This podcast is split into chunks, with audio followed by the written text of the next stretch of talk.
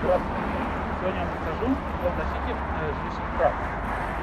Э, значит, э, защищается жилищных прав, права э, судом. Законодатель сразу же отсылает суду за защиту своих нарушенных прав. В трактирном порядке также допускается защита прав, но здесь надо учесть, что для такой защиты, чтобы может осуществить защиту жилищных прав в административном порядке, для этого требуется э, прямое э, согла- э, это должно быть предусмотрено э, жилищным кодексом или другими нормами жилищного законодательства. Каким путем осу- осуществляется защита э, жилищных прав? В первую очередь это э, э, признание права. То есть признание права собственности, признание э, права проживания, права входа и так далее.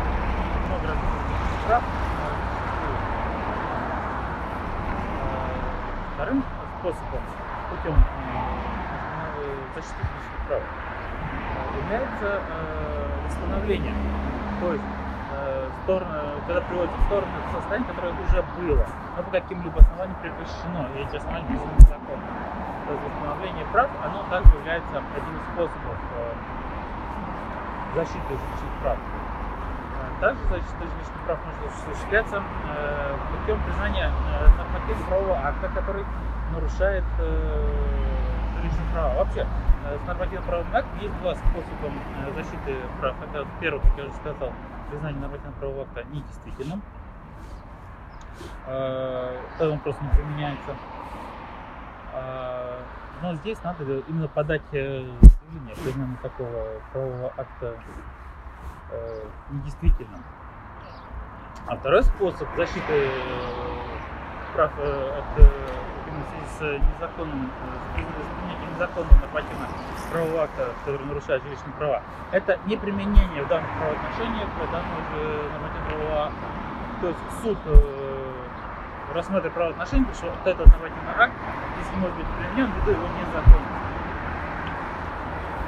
А, еще э, в виде э,